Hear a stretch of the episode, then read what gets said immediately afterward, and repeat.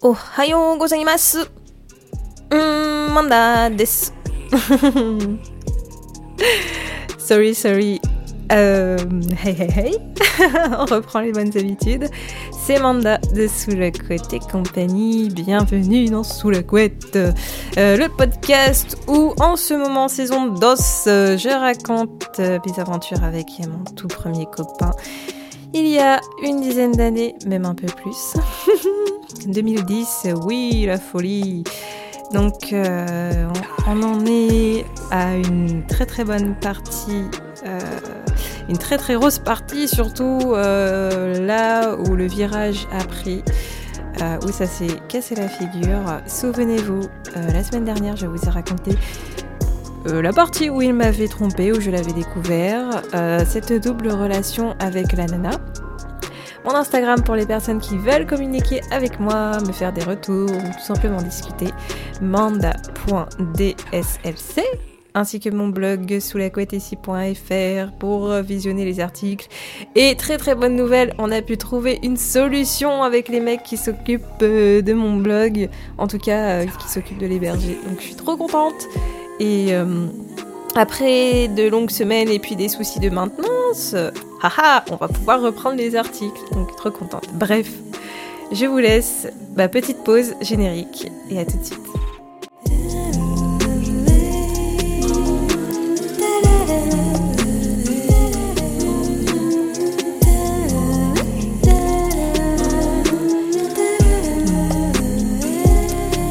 Alors, maintenant, euh, on reprend à la partie,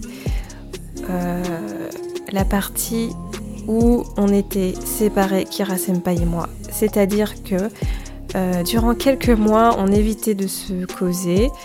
Euh, je vous recontextualise. De temps en temps, bah, je fouinais sur les sites euh, de rencontres tels que Adopt à l'époque pour rencontrer d'autres têtes, vivre d'autres relations, parce que mon but, mon but premier était de l'oublier, de passer à autre chose.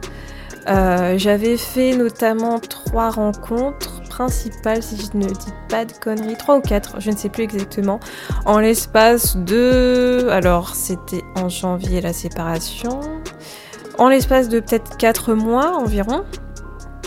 Euh, je, vous, je vous dirai pourquoi ensuite. Donc il y a eu un premier gars super timide que bah, j'avais invité chez ma mère, donc ma mère l'a vu. Euh, malheureusement, bah, ça ne matchait pas totalement avec lui, il était tellement timide, alors là, je... Ouf euh, Bon, bref, il s'est pas passé grand chose, quelques préliminaires, mais voilà. Ensuite, euh, bah, j'ai eu un mec que je vais l'appeler la Belette, parce que c'était son surnom, la Belette. Euh, c'est un homme très particulier. Il avait 5 ans ou 6 ans de plus que moi. Je ne sais plus exactement, moi il devait avoir... euh, Ah, je sais plus. Franchement, je sais plus. Mais oui, il me semble qu'il avait 5 ou 6 de plus. Il était assez feu dans son caractère. Euh, il en demandait beaucoup niveau sexe. Et à côté de ça, donc ça c'est le deuxième, lui aussi il était venu à la maison. Et euh, à partir de là, ma mère, elle a pété un câble. Elle a dit non, mais qu'est-ce qui t'arrive? Qu'est-ce qui se passe? Il reprend-toi, euh, machin bidule. Donc euh, voilà. Et, euh, et après, ben, j'ai aussi rencontré un troisième boug, euh, un métalleux. Je, vais, je me souviendrai toujours de son nom et de son prénom, ce petit bâtard. Euh, bâtard raciste d'ailleurs le mec qui veut sortir avec une Renoir, mais à côté de ça, il, dit des trucs racistes et violents. Bref. On aura peut-être l'occasion d'en reparler. et à partir de ce moment-là, bah, il s'est découlé à peu près 3 ou 4 mois. Euh, comme je vous l'ai dit la semaine précédente, j'ai revu Kira. Il m'a fait des petites, euh, il m'a fait des petits compliments. Euh, J'étais très touchée. Euh, surtout que de mon côté, je faisais des efforts pour être plus féminine et faire, pas être, mais en tout cas faire plus femme euh, du haut de mes 18 ans, tout juste. et euh, donc on avait pas mal discuté de nouveau avec lui quand on s'est revus. Je me rappelle notamment de cette scène où on avait pris les transports ensemble. Il me semble que c'était toujours sur la ligne A.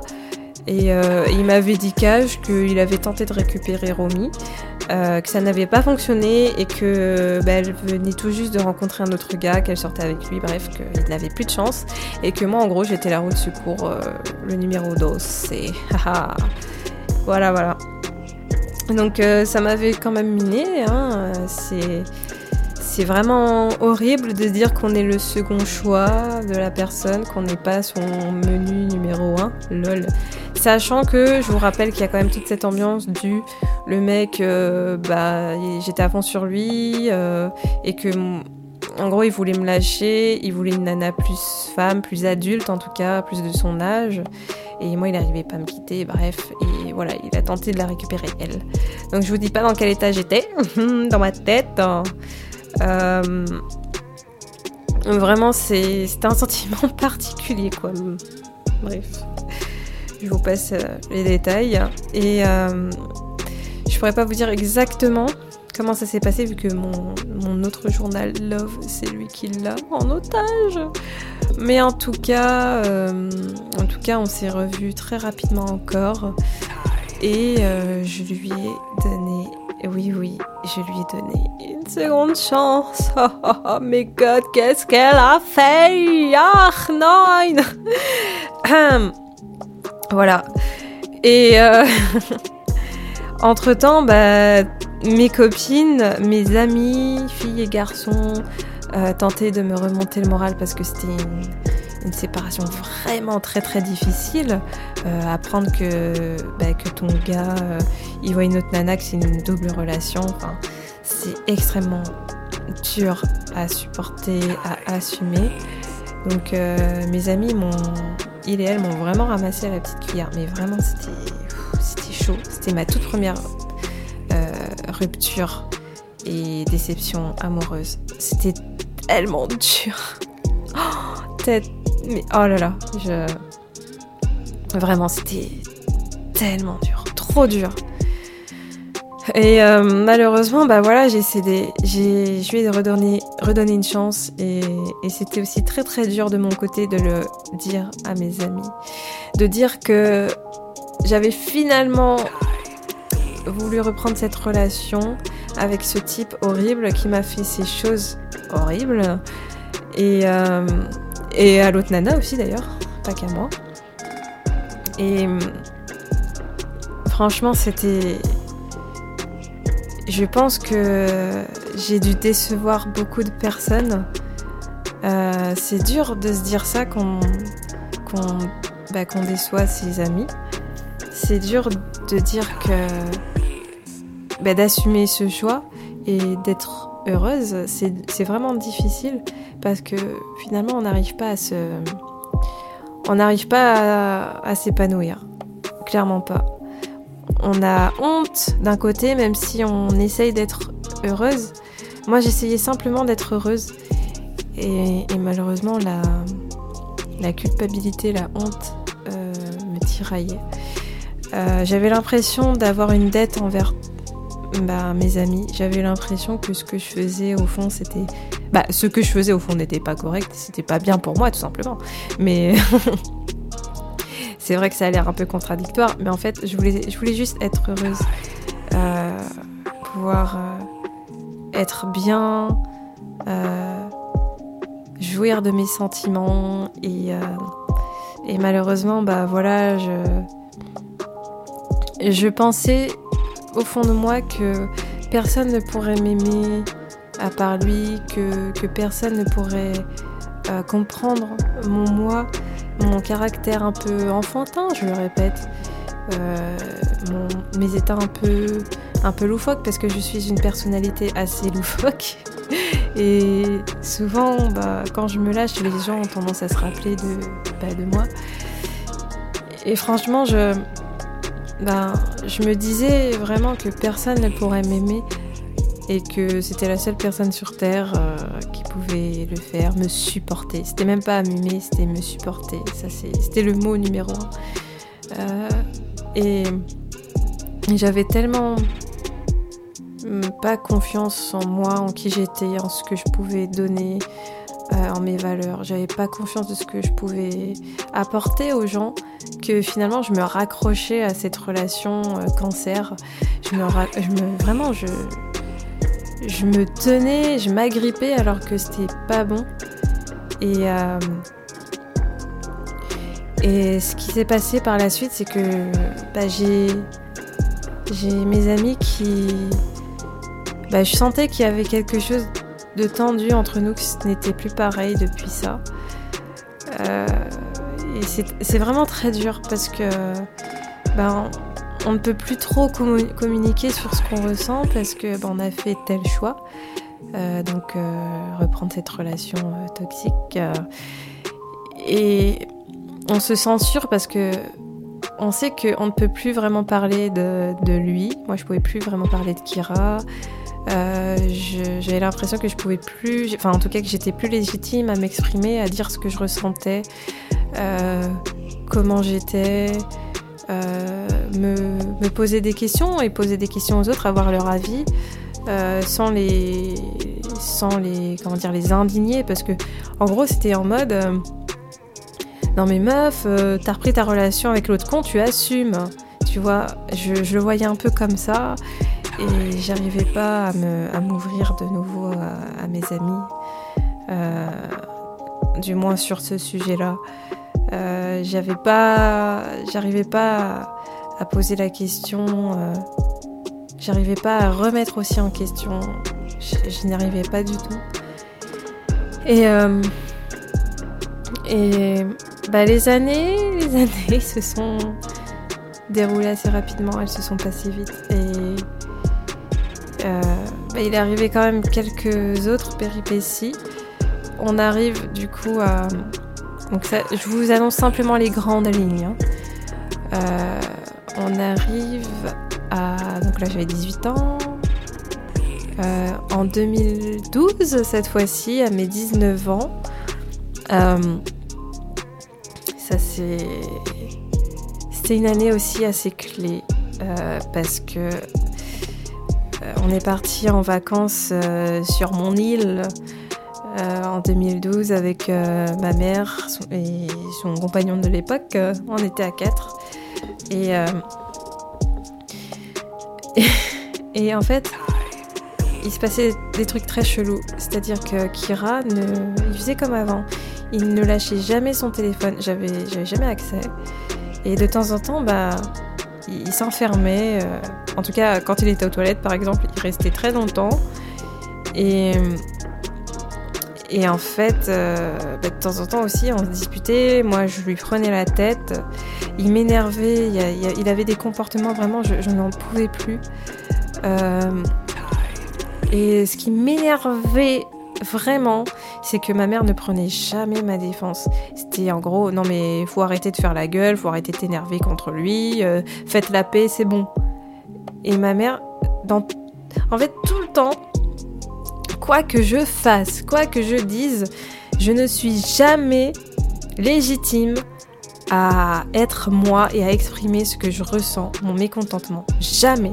Il faut toujours euh, que je me rabaisse et que je dise ok, euh, bah, désolé, euh, passons, on passe l'éponge, etc.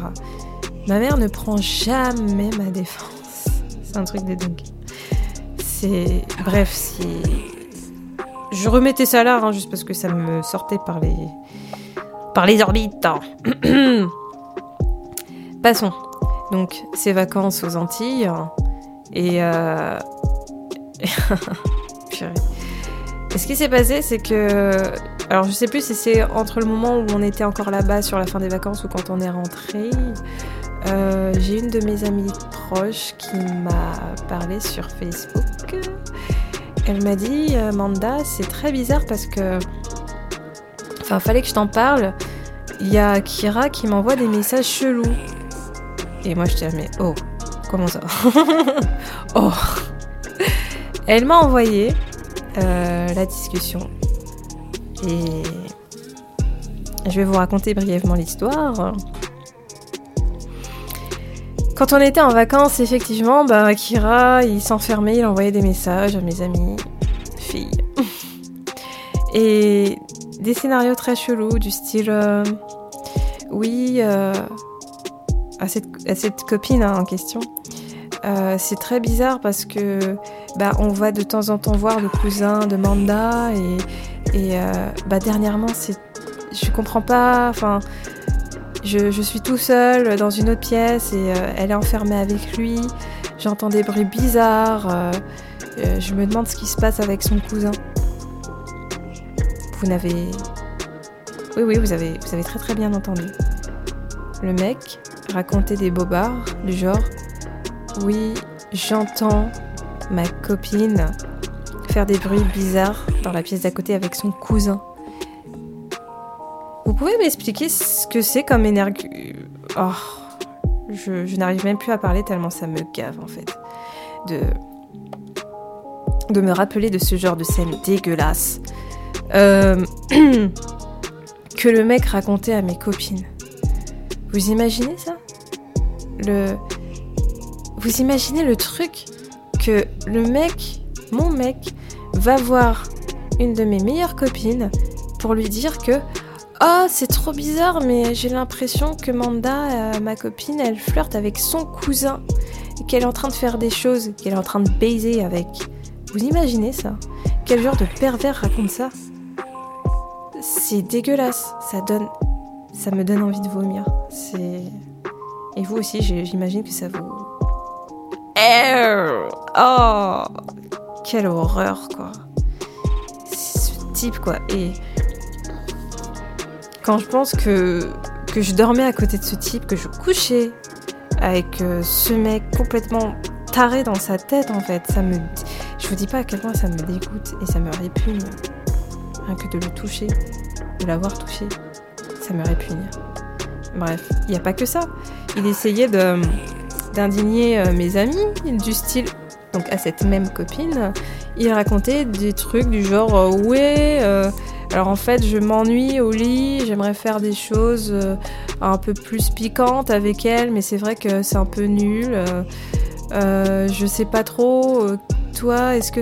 Je sais même plus comment il a réussi à déballer sur ce sujet-là, mais en gros, est-ce que tu trouverais ça bizarre si un mec pissait sur toi? Vous avez très très bien entendu. Et ça me débecte de devoir prononcer ces mots. Alors s'il vous plaît, assumez avec moi, donnez-moi de la force. Mon dieu, est-ce que vous entendez ça? Quel genre de type peut raconter un truc comme ça à, une copine de sa partenaire? Enfin, on est où? Mec, t'es baisé de la tête. Complètement. Et... Et ce gars-là?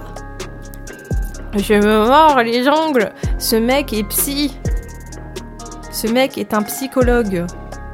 Il raconte des trucs comme ça. Il va chercher une de tes meilleures copines, va trouver le moyen d'avoir son numéro. Oh, tu sais, c'est pour organiser l'anniversaire surprise de Manda. Parce que ça aussi, il l'a fait pour mes 20 ans. Hmm? L'année suivante, 2013, j'ai eu 20 ans. Et il fallait préparer mon anniversaire. Du coup, il en a profité pour euh, envoyer des messages sur Facebook, euh, récupérer les numéros de mes copines et euh, pouvoir échanger de temps en temps, soi-disant pour euh, l'anniversaire. Sauf que de temps en temps, il communiquait euh, autre chose à mes amis. Et il a fait le tour. Il a fait le tour de mes copines, de mon entourage proche, celle que je voyais le plus souvent. Hein, que ce soit... Non, Althea, il a fait une croix dessus. Mais mes autres copines, que ce soit de la fac ou, euh, ou celles que j'ai connues euh, via d'autres amis, euh, c'est pénible quoi. C'est pénible. C'est mon entourage proche. Et pour, vous- pour vous dire, j'ai eu tellement honte. C'est pas moi qui devrais avoir honte, maintenant je le sais. Mais je vous exprime mes sentiments. J'avais tellement honte que j'ai même coupé contact avec certaines parce que j'avais trop honte de leur adresser de nouveau la parole parce que c'était mon copain. Ce mec dégueulasse qui allait leur parler, je ne savais pas du tout gérer, j'avais honte. J'étais. C'est le déshonneur total. Je. J'assumais pas du tout et à part, à part ce sentiment de honte, je, n'avais plus la force d'aller leur adresser la parole. Je voulais me faire petite et je coupais contact. Je coupais contact. Donc il y en a certaines, c'était pas des amis proches, proches, proches, proches de ouf. Mais des copines avec qui j'aimais bien de temps en temps voir rigoler. Et ben malheureusement, j'ai arrêté de parler à ces filles. Et, jusqu'à maintenant d'ailleurs. Ça fait dix ans. J'ai du coup mes amis vraiment très très proches. Euh, j'ai pu reprendre contact quand même avec elles. J'ai pu en discuter de temps en temps. Mais surtout quand on s'est séparés. Avant c'était périlleux, comme je vous le disais, je me sentais pas légitime de parler de lui. Et je pense que j'avais quand même besoin de, soulever ces problèmes qu'il y avait parce que. Non, mais voilà, c'était vraiment problématique. Ce qu'il faisait, c'était. Parler à mes amis, parler de choses déviantes, vraiment dégueulasses. Pisser sur les gens, euh, ouais, je m'ennuie. Euh, euh, est-ce que tu pourrais. Est-ce que ça te dirait. je sais pas, tu t'imaginerais avec nous deux pour un plan J'ai pas de mots en fait. J'ai pas de mots pour. Euh, j'ai pas d'autres mots en tout cas. Parce que ça, me dégoûte. Donc, ça en tout cas, voilà, je, vous ai brièvement dit entre 2011 et 2012 ce qui s'était passé. Euh, non, 2000, ouais, 2013. 2011, 2012, 2013, pardon.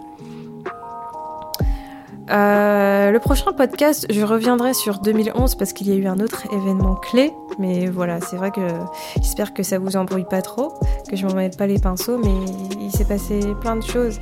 Donc là, le thème principal du jour, c'était euh, quand on s'est séparés, puis euh, le fait qu'on ait repris ensemble et qu'il allait discuter avec mes amis, filles, voilà. je pense que il y a eu beaucoup de, beaucoup de choses cachées. Euh, moi, j'avais besoin de parler de ça parce que je comprenais pas en fait ce qu'il faisait. Je comprenais pas le but. J'avais. Peut-être que sur le coup, je ressentais pas le besoin de. Je sais pas trop comment vous dire en fait. Là, j'essaye de mettre des mots. Mais j'étais tiraillée entre le fait que je pouvais plus parler de lui parce que ça posait problème, je, que je devais assumer le fait d'être revenue à ses côtés.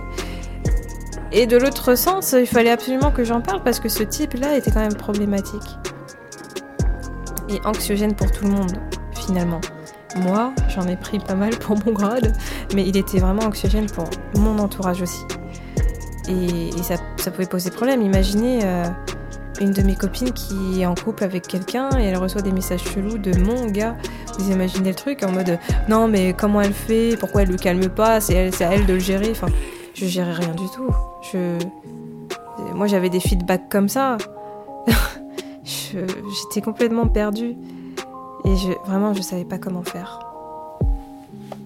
Donc voilà, brièvement les grandes lignes de ce qu'il se tramait c'est qu'il trouvait toujours le moyen de discuter avec d'autres personnes. Et en tout cas dans mon entourage. Et je lui disais, mec, il faut vraiment que tu arrêtes ce que tu fais. Parce que c'est. C'est horrible. Tu peux pas faire ça, c'est horrible. Et ce que tu racontes, c'est horrible à mon sujet. Je sais pas comment j'ai fait pour être aussi patiente et, et à l'écoute avec lui, mais. C'était la catastrophe. Donc 2011, j'apprends cette double relation. Au début 2011, la veille de mes 19 ans. Euh, non, 18 ans, pardon, 18 ans. La veille de mes 18 ans. Et, au fil de l'année, il se passe que des trucs comme ça. 2012, voilà. Et sur enchère, c'est pire. Donc euh, voilà, je vais vous laisser là pour aujourd'hui.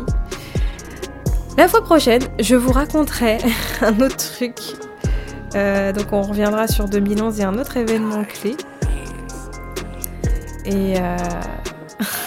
je vous spoil pas pour l'instant. Mais en tout cas, j'espère que ce podcast ne vous a pas trop dégoûté comme moi, ça bah, ça m'a dégoûté fortement. Et on se dit à très très vite. Bisous C'était Manda.